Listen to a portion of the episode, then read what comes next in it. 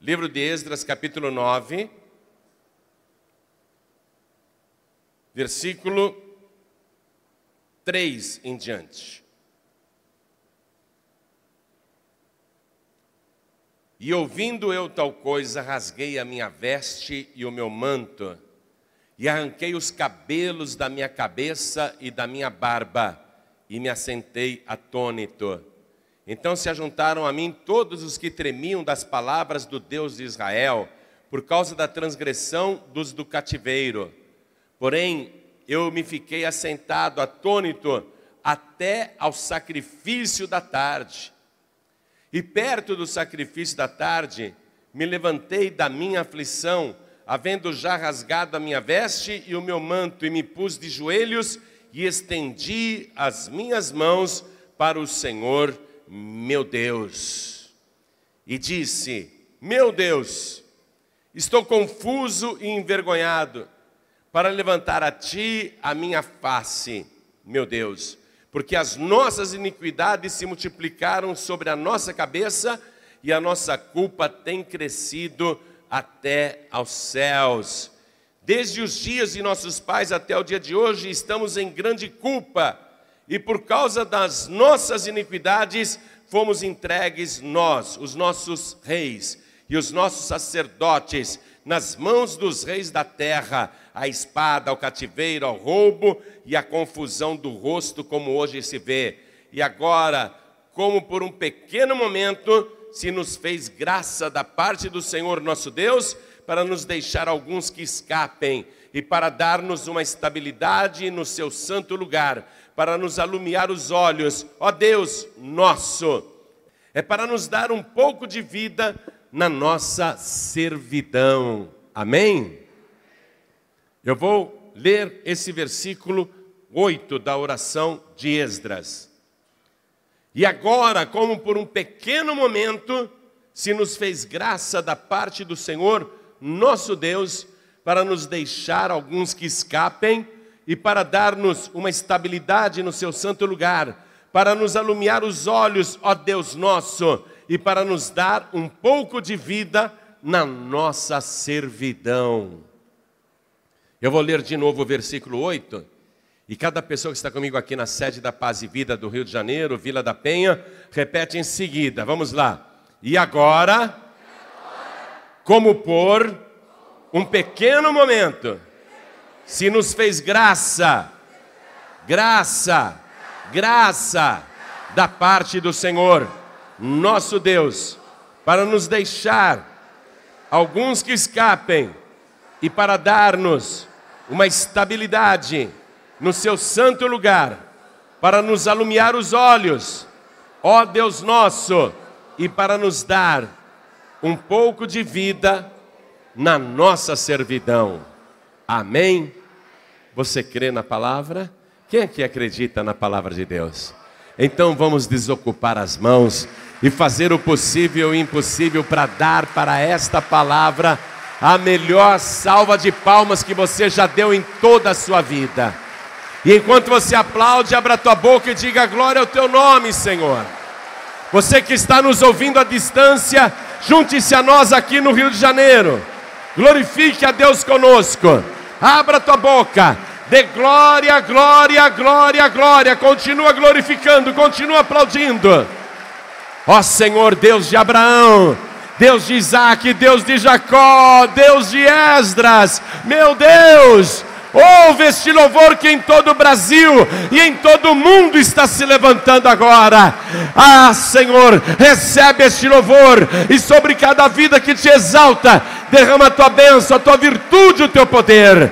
Agora, Pai, a tua palavra vai ser pregada. Esta multidão não veio aqui para ouvir um homem falar, todos querem ouvir a tua palavra. Então, vem com teu espírito, tome a boca do pregador, tome os lábios do mensageiro, envia a tua palavra com poder e autoridade, e que a tua palavra vá e produza o resultado para o qual está sendo mandada em nome do Senhor Jesus. Diga amém, Jesus. Quem tiver lugar pode sentar, por favor.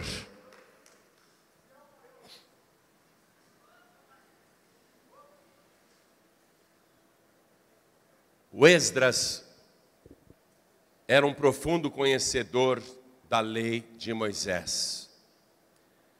O próprio rei Artaxerxes, que era o governante de toda a terra, reconheceu por testemunho,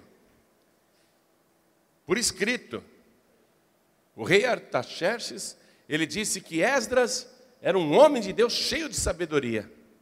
Olha aqui, ó, capítulo 7, versículo 25. O rei Artaxerxes falando: Esdras, conforme a sabedoria do teu Deus que está na tua mão, veja, põe regedores e deu poder para ele, né? Mas o que, que ele está falando aqui?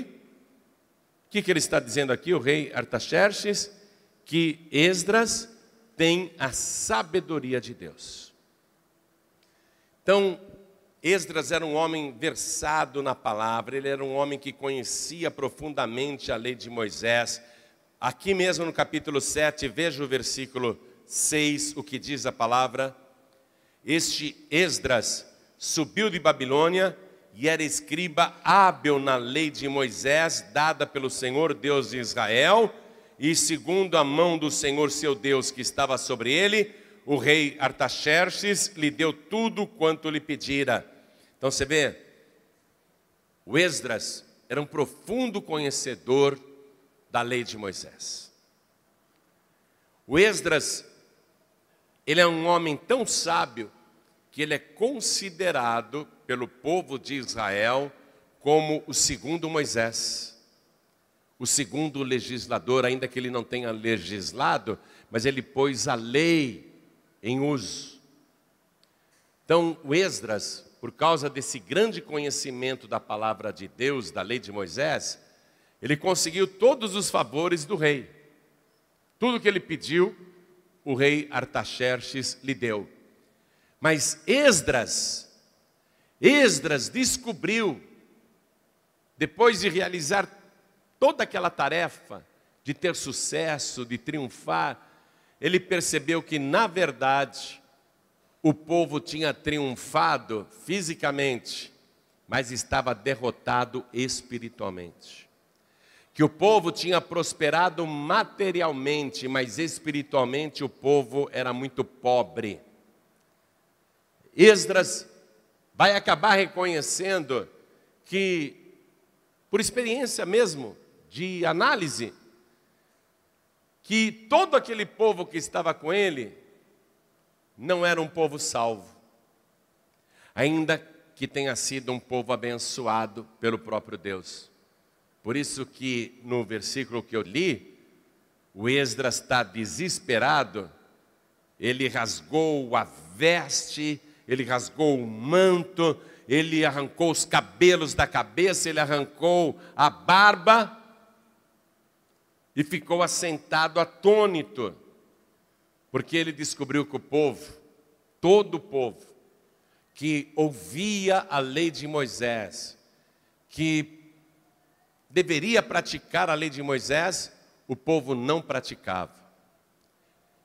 E a palavra de Deus diz o seguinte: Maldito o homem ou a mulher que tropeçar em um só mandamento. E o povo estava tropeçando em vários. Então aquele povo não era salvo. O Esdras, como sacerdote, ficou desesperado, porque qual é a missão de um sacerdote? Não é simplesmente fazer com que as pessoas sejam curadas, que os seus problemas sejam resolvidos, que elas sejam libertadas de opressões, que elas prosperem. O trabalho, o grande desejo de um sacerdote é ganhar almas. O que, que um sacerdote, no fundo, no fundo, quer? que a pessoa seja salva, que a pessoa se arrependa dos seus pecados, que a pessoa seja obediente a Deus. E Esdras viu que o povo tinha conseguido tudo deste mundo, menos o céu, menos a salvação. Por isso que esse sacerdote entrou em desespero, rasgou as roupas e puxou os cabelos da própria cabeça e arrancou a própria barba com as mãos, puxando a barba e ficou sentado atônito, porque ele pregava, pregava, pregava e o povo não obedecia à lei de Moisés. Aí ele vai orar a Deus, que foi a oração que eu fiz aqui com você, que nós oramos no livro, né? Eu fui lendo a oração do Esdras. Mas veja, Esdras vai fazer no versículo 8 que eu li para você, ele vai fazer uma declaração. Uma declaração muito forte que é hoje a base da fé. Que é hoje a base da salvação. Vamos ler de novo? Olha o que Esdras fala no meio da oração, no versículo 8. E agora, como por um pequeno momento, se nos fez graça da parte do Senhor nosso Deus,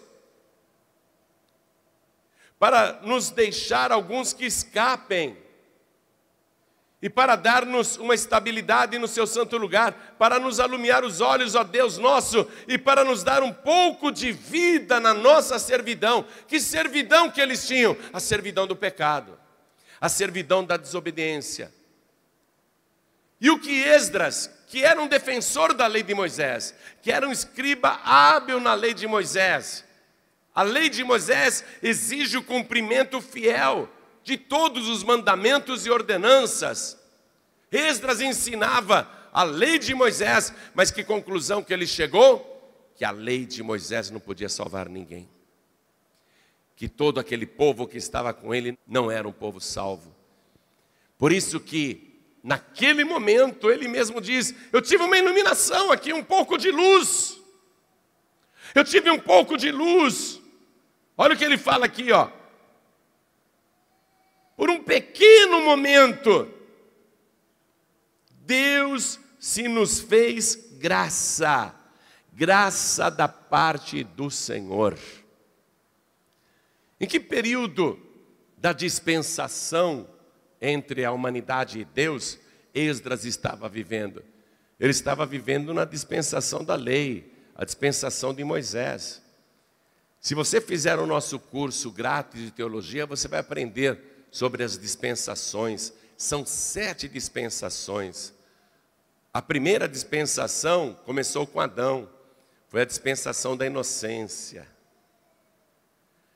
Mas quando Adão e Eva, inocentes, caíram, eles foram expulsos do paraíso.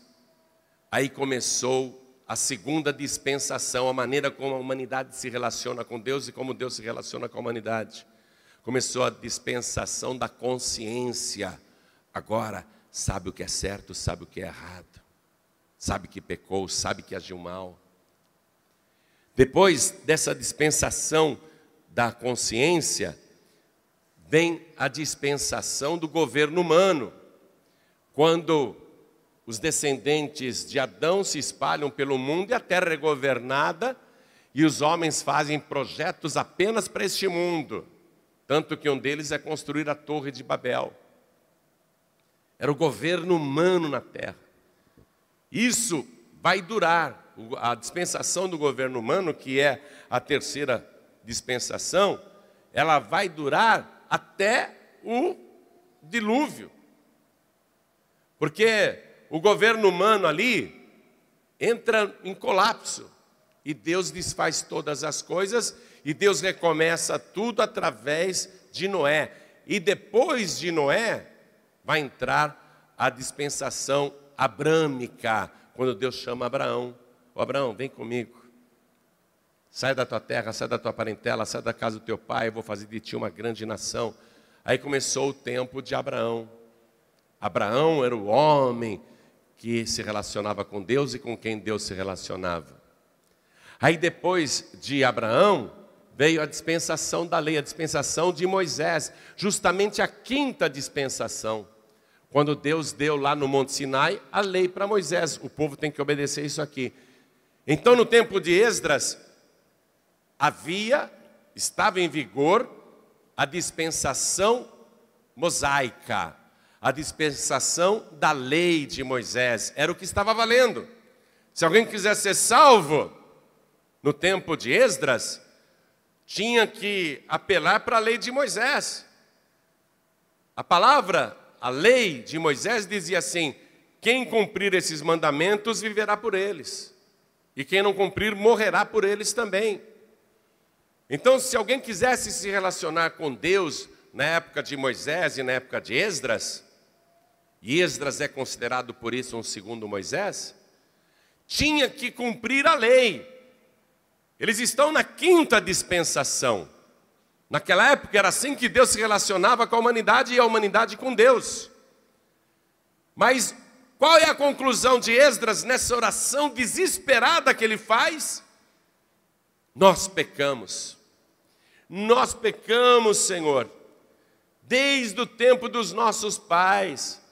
Ó, ó o versículo 7, estou lendo o capítulo 9, versículo 7. Desde os dias de nossos pais até os dias de hoje, estamos em grande culpa. Quer dizer que a dispensação mosaica, o tempo da lei, não trouxe salvação nem para o Esdras, que era sacerdote. Olha o desespero dele. E a pessoa que não tem salvação se desespera mesmo, rasga a roupa, arranca o cabelo, se tiver barba, arranca a barba com a mão, se joga no chão, chora, lamenta, entra em depressão. Foi o que aconteceu com Esdras, que era um homem de Deus. A conclusão que ele chegou, qual foi? Que a lei não salva ninguém, sabe por quê? Porque ninguém consegue cumprir a lei. E basta tropeçar no mandamento da lei para que a pessoa já tenha a condenação eterna. Esdras está desesperado. E esta oração que ele está fazendo aqui, igreja, foi há aproximadamente 2.500 anos atrás. Olha só. Na época vigorava a dispensação mosaica, o tempo da lei. A quinta dispensação. Mas Esdras tem esse lampejo que eu li para você no versículo 8. Senhor, agora, como por um pequeno momento, foi só um momento, se nos fez graça da parte do Senhor, para nos deixar alguns que escapem. Quando Jesus estava aqui na terra, perguntaram para ele: são muitos os que se salvam? E Jesus disse: pouquíssimos. Alguns escapam. Muitos tentam entrar pela porta estreita, mas não a encontram. E como a porta do pecado e da perdição é larga e o caminho é largo, muitos são os que passam por ela. O que Esdras está falando aqui 500 anos antes de Cristo?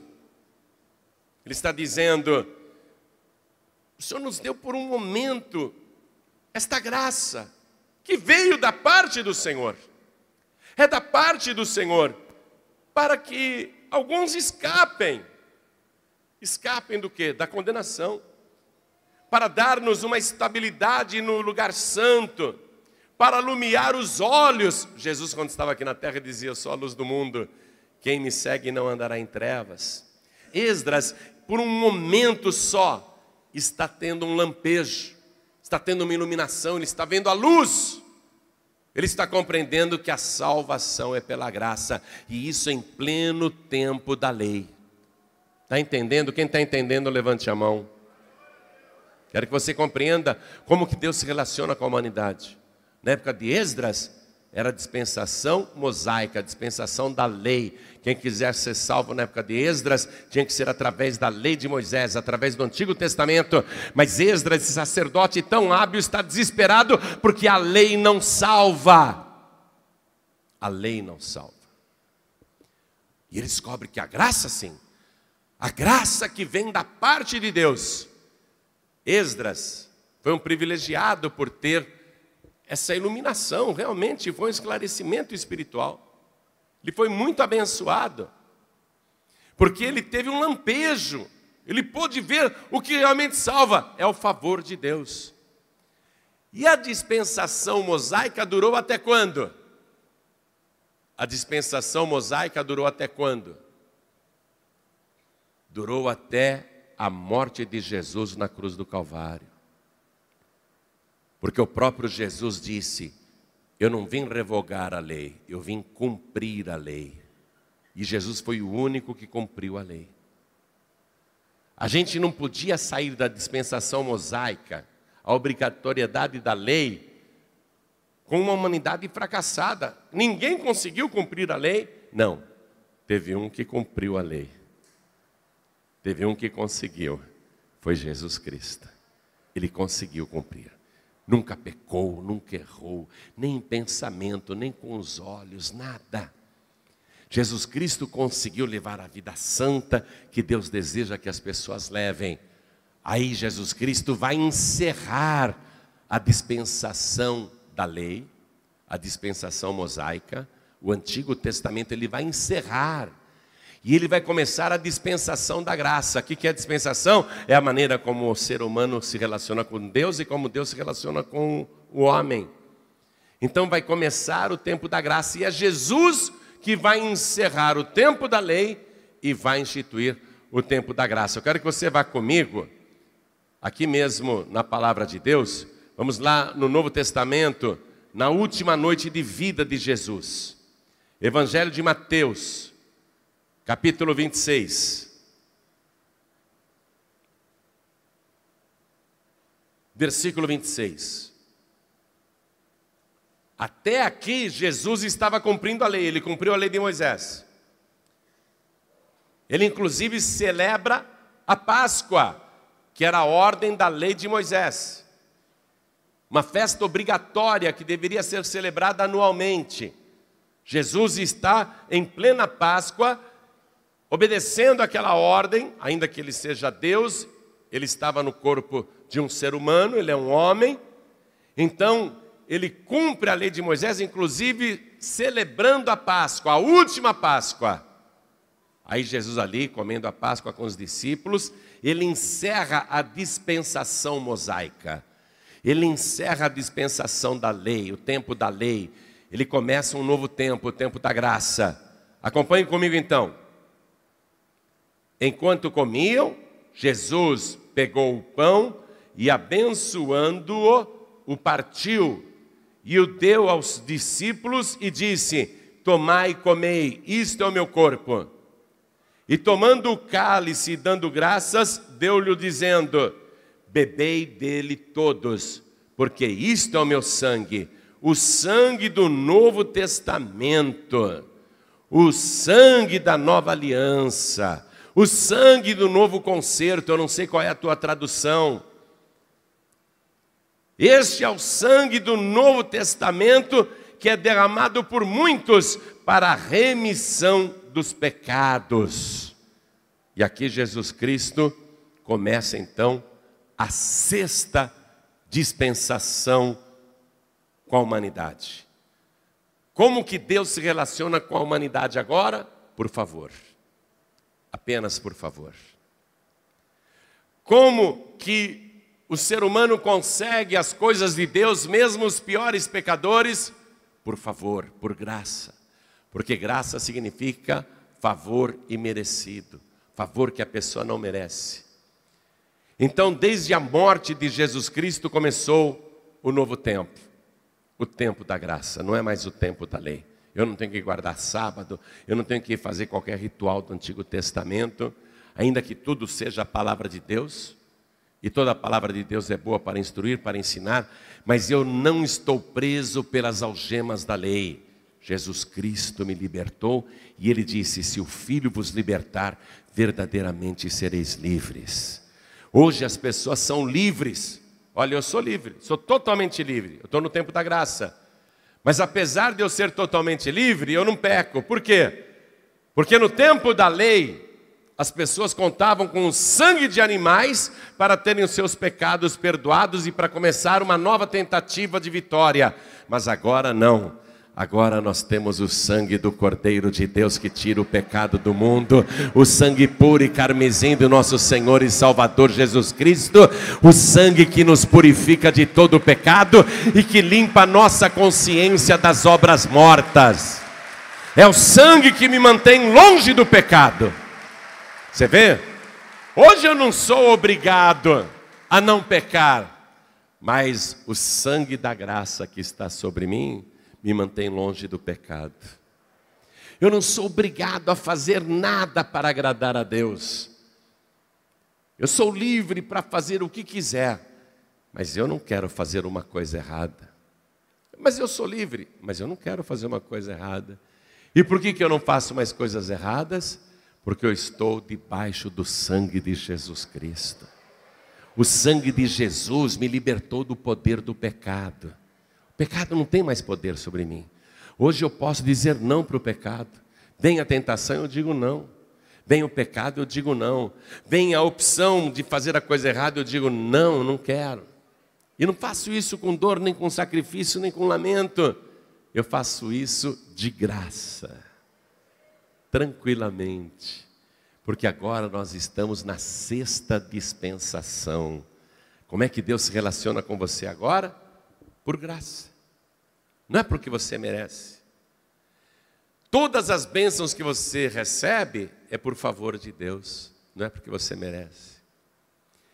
A salvação que nós recebemos hoje não é porque a gente merece, porque a gente fez por merecer.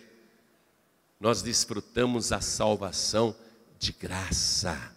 Quando eu creio no poder do sacrifício de Jesus, o seu sangue me purifica de todo pecado.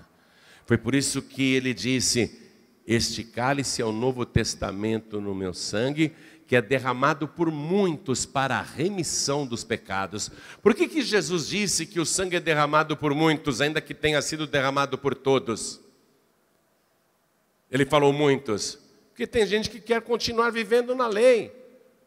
Os judeus em Israel e no mundo, eles querem continuar no tempo da dispensação mosaica, mas eles não cumprem a lei, estão todos condenados. Jesus Cristo é graça para aqueles que querem de graça a sua salvação. Não é por merecimento, é por favor. Este cálice é o novo testamento no meu sangue, que é derramado por muitos, para a remissão dos pecados. A remissão dos pecados significa a extinção de uma dívida de graça, porque o credor, ele pode exigir mas ele perdoa a dívida. O credor é Deus e Deus perdoa a dívida do pecador, de graça. Remissão é o perdão gratuito da dívida. Então, pelo sangue de Jesus, você é perdoado, perdoada de graça. Quero que você vá lá na carta aos Efésios, capítulo 2, versículo 8 e o versículo 9. Efésios, capítulo 2, versículo 8 e versículo 9. que está escrito aí? Porque pela graça sois salvos mediante a fé. Pela graça sois salvos mediante a fé. E isto não vem de vós, é dom de Deus. Não vem das obras, para que ninguém se glorie. Ah, eu vou para o céu porque eu faço muita caridade. Eu vou para o céu porque eu sou bonzinho não vem das obras, para que ninguém se glorie. Toda pessoa que estiver caminhando naquelas ruas gloriosas de ouro, passando por mansões celestiais, como não tem nenhuma aqui na terra, você nunca viu uma mansão igual a que você vai ver lá na glória.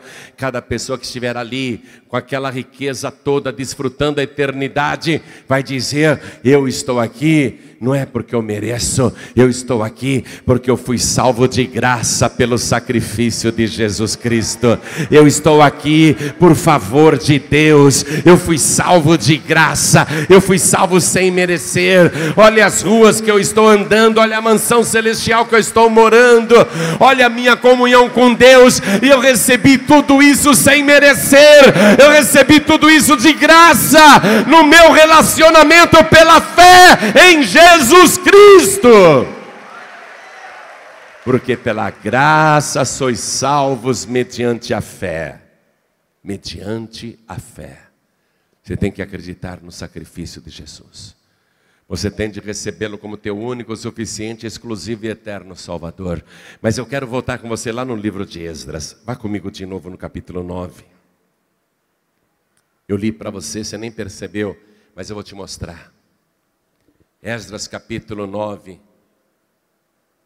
Depois que ele estava desesperado, arrancando os cabelos da cabeça, arrancando a barba com a própria mão, depois que ele rasgou as próprias vestes, depois de todo aquele desespero, aquela impotência diante da dificuldade de se salvar e de levar salvação para as pessoas naquele momento, olha o que diz aqui o versículo 4. Então se ajuntaram a mim todos os que tremiam das palavras do Deus de Israel, por causa da transgressão dos do cativeiro. Porém, eu me fiquei assentado atônito até ao sacrifício da tarde. E perto do sacrifício da tarde, me levantei da minha aflição. Perto do sacrifício da tarde. Havendo já rasgado a minha veste e o meu manto, e me pus de joelhos, e estendi as minhas mãos para o Senhor, meu Deus. Esdras fez esta oração cerca de 500 anos antes do sacrifício de Jesus. E você sabe que horas que Jesus Cristo foi sacrificado? Ele consumou o sacrifício à tarde. O que Esdras, ou Esdras como você fala, o que Esdras estava visualizando? o sacrifício que salva de graça. O sacrifício da tarde. Ó, foi só depois do sacrifício da tarde, ali perto do sacrifício da tarde, que ele saiu daquela aflição. Que aflição era aquela? Aflição do condenado, aflição do pecador, a aflição da pessoa que não tem salvação, a aflição da pessoa que não tem escape. Em que momento ele sai da aflição? Perto do sacrifício da tarde. Quando você lê o Novo Testamento, o Evangelho de Mateus, Marcos, Lucas e João, você vai ver ali que Jesus Cristo, às três horas da tarde, vai dizer: Pai, está consumado, nas tuas mãos eu entrego o meu espírito. E aí Jesus Cristo tombou a cabeça, consumou o sacrifício. Nós estamos, desde a morte de Jesus Cristo, vivendo o tempo da graça. Hoje, qualquer pessoa pode ser salva de graça, sem obras, sem merecer. Pode ser o pior pecador, se esta pessoa olhar para o sacrifício de Jesus e se fizer o que Esdras fez aqui, ó. Ele se ajoelhou e ele levantou, ele estendeu as mãos para o Senhor. Se a pessoa estender as mãos para Jesus, e recebê-lo como único, suficiente, exclusivo e eterno Salvador e crer no poder do seu sacrifício, esta pessoa será salva. Porque pela graça sois salvos mediante a fé. A pessoa tem que ter fé no sacrifício de Jesus. E isso não vem de vós, é dom de Deus. A graça não é sua. A graça não vem de você. Deus não está te salvando porque ele te acha gracioso. A graça vem de Deus, e foi isso que Esdras falou aqui na oração. Por um momento o Senhor se nos fez graça, graça da parte do Senhor. Deus não vai salvar você porque Ele te acha gracioso, Ele vai salvar você porque Ele está fazendo isso como graça, como favor para você. A graça que vem de Deus. No Evangelho de João, capítulo 3, versículo 16, o que está escrito? Porque Deus amou o mundo de uma tal maneira que deu, gratuitamente, que deu o seu Filho unigênito, para que todo aquele que nele crê não pereça, para que todo aquele que nele tem fé não pereça, mas tenha a vida eterna. Fica de pé, igreja. Fica de pé. Esdras descobriu que pela lei, nem ele nem ninguém seria ou seriam salvos. Ele descobre que é pela graça. A graça que vem de Deus. O que é que um sacerdote almeja no seu trabalho? O que é que nós estamos querendo? Por que, que nós pregamos o Evangelho? Por que, que nós trouxemos você aqui? Porque nós almejamos que você creia em Jesus Cristo e receba de graça a sua salvação. Nós queremos que você receba o perdão dos seus pecados de graça. Você tem uma dívida com Deus. Você não consegue pagar esta dívida, é muito alta. Você não consegue, se você tentasse pagar a sua dívida com Deus, dando todos os seus bens, você poderia ser a pessoa mais rica da terra, e a palavra de Deus diz que mesmo assim os teus bens seriam insuficientes para resgatar a tua alma. Mas uma só gota do sangue de Jesus te purifica de todo o pecado. Esta é a graça. Jesus falou: Este sangue do Novo Testamento que é derramado por muitos para a remissão dos pecados. Você tem uma dívida com Deus. Deus é o teu credor. Você não consegue pagar essa dívida de maneira nenhuma, nem tentando ser bonzinho, boazinha, nem dando todos os seus bens, nem assim, nem fazendo toda a caridade do mundo, nem assim você consegue pagar essa dívida com Deus. É uma dívida impagável. Você está com uma dívida insolúvel pela humanidade e não há ninguém que possa te socorrer, nem pessoa viva, nem pessoa morta. Só um, só um disse: Eu vim para isto, para que todos tenham vida e a tenham com abundância.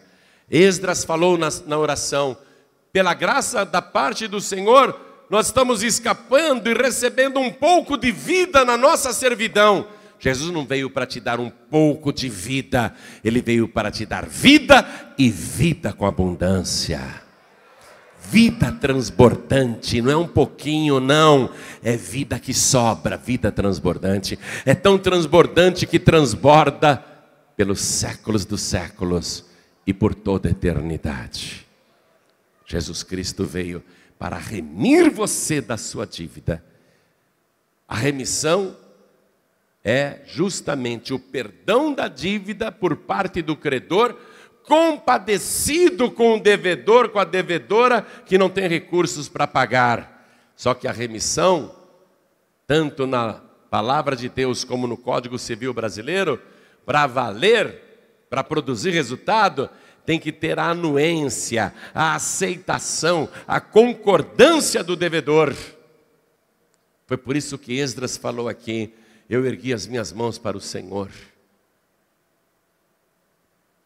Se você deve para alguém aqui no Brasil uma quantia que você não consegue pagar e o teu credor resolve te remir, perdoar a sua dívida, ainda que o credor queira te perdoar a dívida, ela só só será perdoada se você aceitar o que o credor está te oferecendo de graça. Eu estou vendo que você não pode pagar, eu quero perdoar a tua dívida. Ah, que bom. Ah, que bom, não, nós vamos ter que assinar um termo aqui. Nós vamos ter que documentar isso. Se o devedor não fizer isso, a dívida continua. Se você não levantar a tua mão para Jesus Cristo, a tua dívida continua. Esdras levantou a mão para o Senhor, recebeu a graça, ficou feliz com um pouquinho de vida naquela servidão, com um pouquinho só de luz. Esdras nem imaginava quem era Jesus. Mas agora você tem a luz completa. Você tem a luz do mundo. Agora você tem a vida abundante, a vida transbordante, a vida de verdade, não por um pouco de tempo, mas para toda eternidade. Mas você precisa levantar as mãos para o Senhor e dizer: Eu, eu, eu aceito a oferta que o Senhor me fez. A oferta que o Senhor me fez de graça na cruz do Calvário. O sangue que o Senhor derramou por mim para remissão, para perdão das minhas dívidas com Deus. Eu aceito o sacrifício de Jesus. Você tem que dizer para Deus, erguer a mão para Deus e dizer: Eu aceito, eu recebo Jesus Cristo como meu único, suficiente, exclusivo e eterno Salvador. Olhem todos para mim agora, olhem todos para mim. Esse é o grande momento que o sacerdote espera que você entenda. É o grande momento que Deus espera que você, com um pouco de luz, compreenda. Esse é o grande momento que Jesus Cristo e o Espírito Santo querem que você tome a visão completa. Esse é o grande momento em que você vai sair desta vida de servidão para uma vida de verdade. É isto que Deus espera que você faça e que o sacerdote espera que você faça, que você receba de graça a salvação que ele te oferece e todos os teus pecados serão perdoados e a partir de hoje você vai começar uma vida totalmente nova. Então olhem para mim. Entendeu a palavra? Você entendeu a palavra, não entendeu? A dispensação da inocência não salvou nem o Adão. A dispensação da consciência não salvou ninguém. A dispensação do governo humano não salvou ninguém. A dispensação abrâmica só salvou Abraão, Isaac e aqueles que creram. Pouquíssimos. A dispensação de Moisés, eu acredito que só salvou o próprio Moisés, Josué, o Caleb e mais alguns pouquíssimos. Mas a dispensação de Jesus Cristo salva todos que quiserem, porque é de graça. E nós estamos no tempo da graça. E sabe por que, que você tem que receber Jesus agora? Olha para mim, eu vou te explicar por quê. Porque o tempo da graça está para acabar. A dispensação da graça está para acabar. Quando Jesus Cristo der ordem aos anjos nos quatro cantos da terra que toquem as trombetas, vai começar o arrebatamento dos salvos. Os salvos que morreram em Cristo ressuscitarão primeiro, terão um corpo glorificado e irão ao encontro do Senhor nos ares. E os que estiverem vivos e firmes na presença de Deus, serão arrebatados no abrir e piscar de olhos e transportados ao encontro do Senhor Jesus, numa velocidade maior do que a luz. E aí o Espírito Santo será retirado da terra e acabou o tempo da graça. Aí vai começar o tempo da grande tribulação.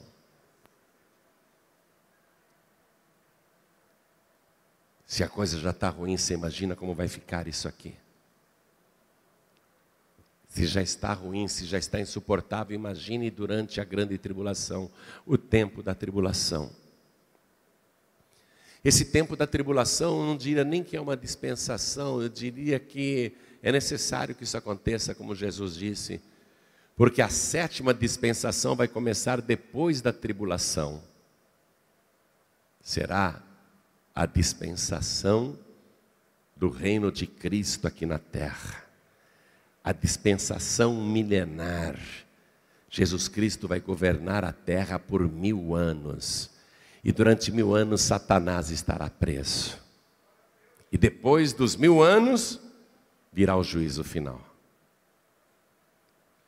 Então nós estamos vivendo um tempo agora em que qualquer pessoa, sem merecer, pode ser salva de graça. Qualquer pessoa. Qualquer pecador, qualquer pecadora hoje no tempo da graça, por favor, que vem da parte de Deus. Qualquer homem, qualquer mulher que quiser ter fé no sacrifício de Jesus, pode ter o seu nome escrito no livro da vida. O tempo da graça está para acabar. Aproveite, porque ainda é de graça. Aproveite, porque durante a grande tribulação, quem ficar aqui na terra vai ter que comprar a salvação com o próprio sangue, não mais com o sangue de Jesus.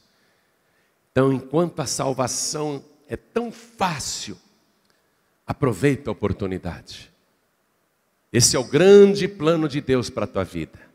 Foi por isso que Jesus Cristo morreu na cruz do Calvário para você ser salvo, ser salva, para você receber de graça a salvação. Então vou perguntar agora, olhem todos para mim, olhem todos para mim.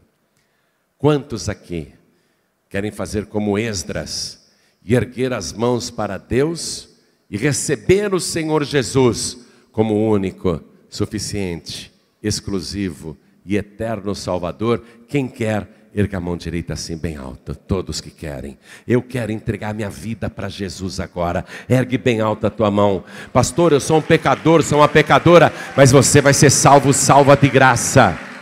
De graça. Todos que ergueram as mãos, vem aqui para frente agora. Vai saindo do teu lugar e vem para frente. Vamos aplaudir mais ao nome de Jesus. Vamos aplaudir ao nome de Jesus por cada vida que está chegando porque pela graça sois salvos mediante a fé. Isso não vem de vós, é presente de Deus. Vem para cá, vem para cá. Olha, vem, vem, vem, vem, vem. Vamos aplaudir mais ao nome de Jesus.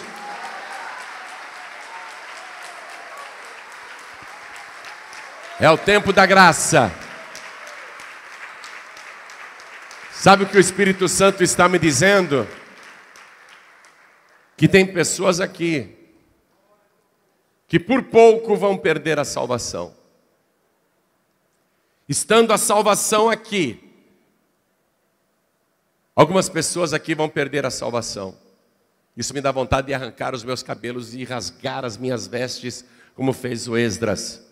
Porque depois de ter pregado, depois de você ter entendido a palavra, ainda assim você continua no seu lugar.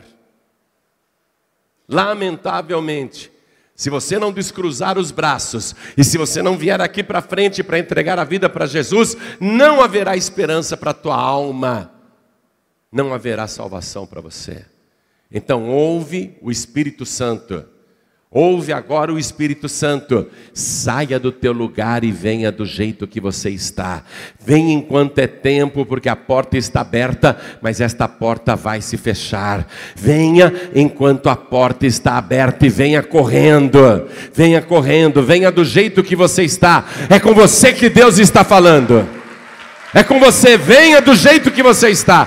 Não perca a oportunidade, não perca a salvação. E eu quero chamar aqui na frente ainda os filhos pródigos, as filhas pródigas. Você conhece a palavra, saiu da igreja, você diz que continua tendo fé no Senhor, diz que continua orando e lendo a palavra, mas você não congrega mais, você não tem mais comunhão, você não toma mais santa ceia, você voltou a fazer muitas coisas erradas no mundo. A gente não merece a salvação, não merece, ela é de graça. Mas você, nesse estado, sem comunhão, sem tomar santa ceia, sem fazer parte do corpo de Cristo, você não tem a salvação, ainda que ela seja de graça, porque você saiu da presença do teu Deus. Hoje Deus está falando com você, filho pródigo. Hoje Deus está falando com você, filha pródiga. Todos que estão sem igreja, Deus está falando com você que está sem igreja. Faça o teu corpo se mover. Dê um passo para Deus. E o Pai Celestial, quando ver você caminhando na direção dele, ele vai correr ao teu encontro, ele vai te abraçar. Ele vai tirar os trapos imundos que você está vestindo, Ele vai te dar uma veste branca e resplandecente, Ele vai colocar uma sandália nos teus pés e um anel de poder no teu dedo, e Ele vai dar um banquete por tua causa. Ele vai ficar alegre, ele vai dizer: Este meu filho estava morto e reviveu, esta minha filha estava morta e reviveu. Então você vê que um filho pode morrer, um salvo pode morrer, uma salva pode morrer. Este meu filho estava morto e reviveu. Vem aqui para frente, filho pródigo. Sai do teu lugar agora. O Pai está te esperando de braços abertos. Vem, todos que estão sem igreja. Você que está morto, morta, vem, porque você vai reviver, você vai voltar a ter vida. Pede licença, pede licença e vem. Este meu filho estava morto e reviveu. Você vai voltar a ter vida de verdade. Vem, filha pródiga, vem, filho pródigo. E eu quero chamar todos que estão tristes, vacilantes, cambaleantes, por causa das lutas e dos problemas da vida, pensando em desistir, sufocado, sufocada, frio na fé, pastor, estou me sentindo frio, fria na fé. Vem aqui para frente porque nós vamos orar por você. Hoje você vai voltar para tua casa restaurado, restaurada. Você não vai desistir coisa nenhuma, porque Jesus disse: quem perseverar até o fim será salvo. E nós não vamos desistir de você, e você não vai desistir deste caminho, porque Deus não desiste da tua salvação, Ele nunca vai desistir da tua salvação, Ele nunca desiste de você. Vamos aplaudir mais, igreja. Quero falar com cada pessoa que está me ouvindo pela rádio. No Brasil, em Portugal, Moçambique, Cabo Verde, Angola, Tomé e Príncipe, Macau. Quero falar com você que está me escutando pela rádio na Guiana Francesa. Sei que você entende meu idioma, eu recebo e-mails, cartas, eu sei que você está me ouvindo. Quero falar com você que está me ouvindo aqui nos países latino-americanos e compreende a minha língua e Deus falou contigo. Quero entregar a vida para Jesus, se ajoelhe aí ao lado do teu rádio. Você que está assistindo esta mensagem, seja pela TV Feliz ou pela TV Paz e Vida, ou baixou no YouTube a mensagem, ou algum pregador do telhado te deu um DVD e falou: assiste isso aqui, e você está assistindo esta mensagem e hoje Deus falou com você, de graça Ele quer te salvar, de graça Ele quer escrever o teu nome no livro da vida. Você quer esta salvação gratuitamente? Então se ajoelhe aí ao lado do teu televisor, ajoelhe-se aí ao lado do teu computador, porque Esdras ajoelhou-se. E eu vou convidar todos vocês que estão comigo aqui, que vieram diante do altar, a se ajoelhar diante do altar. A igreja continua de pé. Você que está dirigindo ou está em trânsito, ouvindo esta mensagem no rádio do seu veículo, ou ouvindo esta mensagem no rádio do seu celular, você está em trânsito, ouvindo esta mensagem, eu sei que não dá para ajoelhar agora, mas mande um sinal para o céu se você quer entregar a vida para Jesus. Coloque a mão direita sobre o teu coração, põe a mão direita sobre o teu coração. E com a mão direita sobre o teu coração, eu vou pedir a toda a igreja que estenda a mão direita agora na direção das pessoas ajoelhadas. E você que está de joelhos aqui na sede da Paz e Vida do Rio de Janeiro. E você que está à distância me ouvindo agora, com a mão direita sobre o coração, entregando a vida para Jesus e voltando para Jesus. Ore assim comigo, meu Deus e meu Pai. Não tenha vergonha não, diga com fé, meu Deus e meu Pai muito obrigado pela dispensação da graça, por esse tempo maravilhoso que estou vivendo. Quero te agradecer por ter nascido no tempo da graça e não no tempo da lei, porque agora, de graça, por parte do Senhor, a minha alma pode ser salva e os meus pecados perdoados. Por isso, meu Deus, eu coloco a minha fé no Autor da graça, aquele que veio e pagou um alto preço para me salvar e me dar de graça tão grande salvação. Meu Deus querido, eu declaro que recebo o Senhor Jesus como meu único, suficiente, exclusivo e eterno Salvador. E quero que o Senhor escreva o meu nome no teu santo livro e me dê agora, junto com o perdão, a alegria da minha salvação. Assim seja feito. Amém, Senhor.